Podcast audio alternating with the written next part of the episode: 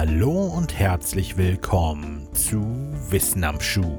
Ich bin Raphael und heute hören wir eines der bekanntesten Märchen Japans.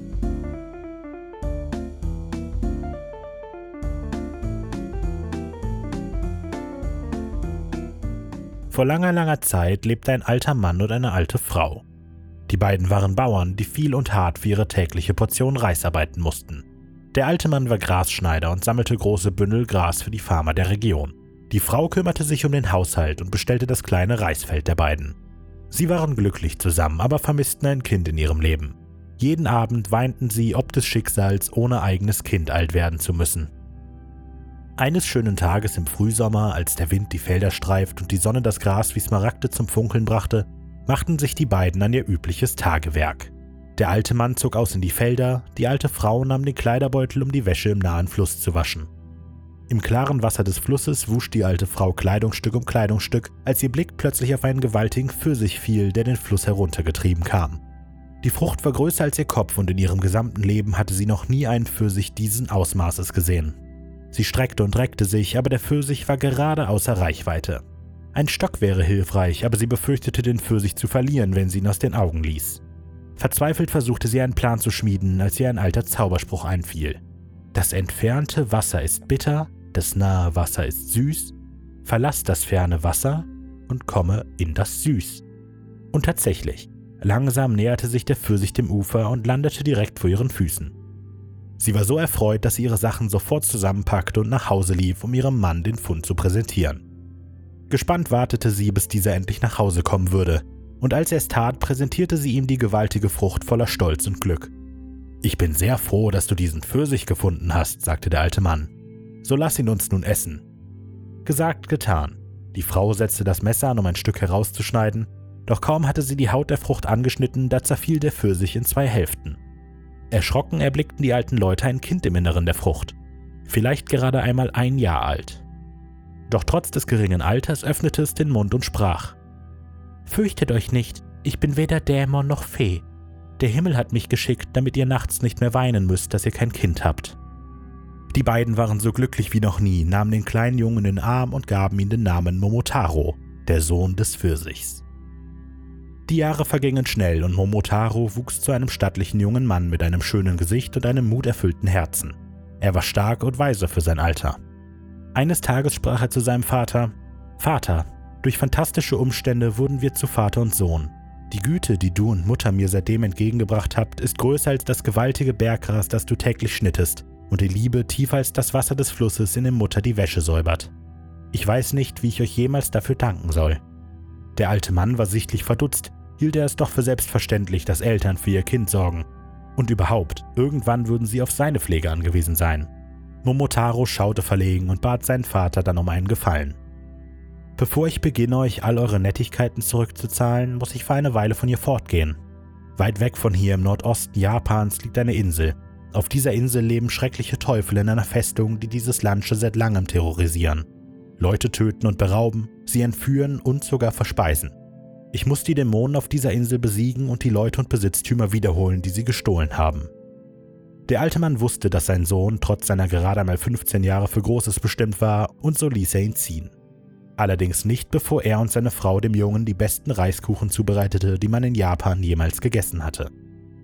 Schweren Herzens verabschiedeten sich die drei und Momotaro trat seine lange Reise an. Noch am selben Tag, als sich Momotaro gerade am Fuße eines Baumes an den Kuchen stärken wollte, wurde er von einem Hund überrascht, der ihn mit gefletschten Zähnen drohte, ihn zu töten, wenn er ihm nicht alle Kuchen in seiner Tasche ließ. Momotaro lachte nur, baute sich vor dem Hund auf, erklärte sein Ziel und versicherte dem Hund, dass im Fall eines Kampfes nicht er es war, der tot zurückbleiben würde. Da zog der Hund den Schwanz ein und verneigte sich vor Momotaro. Bitte entschuldige meine Unhöflichkeit. Ich wusste nicht, wer du warst und welches Ziel du verfolgst. Bitte verzeih mir und erlaube mir, dich auf deinen Reisen zu begleiten. Und könnte ich vielleicht ein Stück dieses köstlichen Reiskuchens haben? Ich bin sehr hungrig. Viele Tage wanderten die beiden durch das Land. In den Bergen trafen sie einen Affen, der darum bat, sich der Mission anzuschließen. Die Erzählungen über Momotaros Abenteuer eilten ihm voraus, und nichts würde den Affen glücklicher machen, als sich dieser noblen Aufgabe anzuschließen. Sehr zum Missfallen des Hundes gab Momotaro dem Affen ein Stück eines Reiskuchens und nahm ihn in die Gruppe auf. Zu dritt ging es nun weiter durch die Berge, wobei Hund und Affe sich so heftig stritten, dass Momotaro die beiden schließlich trennte, den Hund vorausschickte und dem Affen befahl, als letzter der Gruppe zu gehen. Irgendwann, am Rande eines großen Feldes, hörte Momotaro plötzlich das laute Bellen des Hundes und fand ihn wenig später in einem Kampf mit einem Fasan verwickelt. Momotaro bewunderte dessen Schönheit, seinen Mut und sein kämpferisches Geschick. Er trat also zwischen die Kämpfenden und unterbreitete dem Fasan das Angebot, als Verbündeter mit ihnen zu kommen oder durch die Fänge des Hundes zu sterben. Angesichts dieser wenig heldenhaften Erpressung schloss sich auch der Fasan der Gruppe an. Hund und Affe, die ihrerseits in ständigem Streit standen, protestierten lautstark. Aber Momotaro sprach erneut ein Machtwort. Das Wichtigste in einer Armee wie unserer ist Harmonie und Vertrauen. Der Nächste, der also einen Streit anfängt, wird der Gruppe verwiesen werden. Alle drei schworen Frieden, der Fasan bekam einen halben Reiskuchen und schon bald hatten die vier das Meer erreicht. Dort fanden sie ein kleines Boot, das sie bestiegen, Hund, Affe und Fasan allerdings nur widerwillig mit einem schlechten Gefühl. Sie alle hatten Angst vor dem Meer. Aber Momotaro war ein guter Seefahrer und schon bald verflog die Angst der Tiere, die jetzt zusammensaßen und sich aus ihrem Leben erzählten. Es dauerte mehrere Tage, bis die Gruppe wieder Land erblickte, eine Insel mit einem furchterregenden Schloss, die Insel der Dämonen. Momotaro schmiedete einen Plan. Der Fasan würde die Dämonen ablenken, während sich er, der Hund und der Affe in die Festung schlichen und einen Überraschungsangriff starteten. Also flog der Fasan voraus und setzte sich gerade außer Reichweite auf das Dach des Schlosses. Von da rief er: All ihr Teufel, hört mir zu! Der große japanische General Momotaro ist gekommen, um euch zu bekämpfen und eure Festung einzunehmen. Wenn ihr euer Leben retten wollt, dann ergebt euch und brecht euch eure Hörner als Zeichen der Unterwürfigkeit ab. Wenn ihr euch nicht sofort ergebt und euch entscheidet zu kämpfen, dann werden wir, der Fasan, der Affe und der Hund, euch töten müssen. Die Dämonen lachten, griffen zu ihren Waffen und jagten den Fasan über das Burggelände, ohne auch nur einen einzigen Treffer zu landen. Die Ablenkung nutzend landete das kleine Schiff am Strand. Dort suchten Momotaro, der Affe und der Hund einen Eingang in die Festung und fanden bald zwei junge Frauen, die blutige Kleider im Meer wuschen und weinten. Es waren die Töchter des Daimios, ein reicher Herrscher. Sie waren entführt worden und mussten dem Anführer der Dämonen dienen, bis er keinen Nutzen mehr in ihnen sah und sie verspeiste.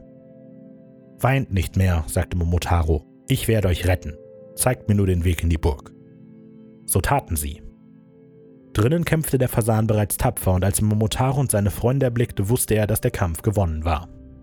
Die Dämonen konnten es nicht mit Momotaros Stärke und Geschick aufnehmen. Auch die Tiere kämpften wie hundert Mann. Die Teufel fielen einer nach dem anderen und schließlich war nur noch ihr Anführer übrig, der vor Momotaro auf die Knie fiel, sich die Hörner abbrach und um Gnade flehte. Momotaro fesselte den Dämonenkönig und gab ihn in die Obhut des Affen.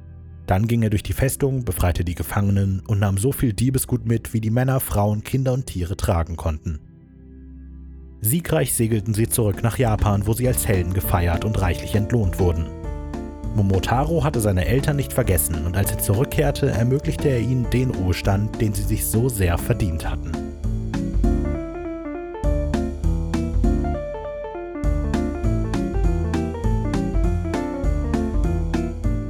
Links und Quellen für diese Episode findet ihr wie immer in der Beschreibung. Ich freue mich immer über konstruktive Kritik, Feedback, Anregungen oder ein einfaches Hallo. Nutzt dafür am besten die Social Media Kanäle auf Facebook, Instagram oder YouTube oder schreibt eine E-Mail an wissenamschuh@wenig-originell.de. Neben Wissen am Schuh erscheinen unter dem wenig originell Banner auch der englische Songwriting Podcast Sonic Rodent und das Hörspiel Creature Feature über Kreaturen und Wesen aus Folklore, Mythologie und Urban Legends. Mehr Informationen zu all diesen Projekten findet ihr auf wenig-originell.de. Danke fürs Zuhören und bis nächste Woche.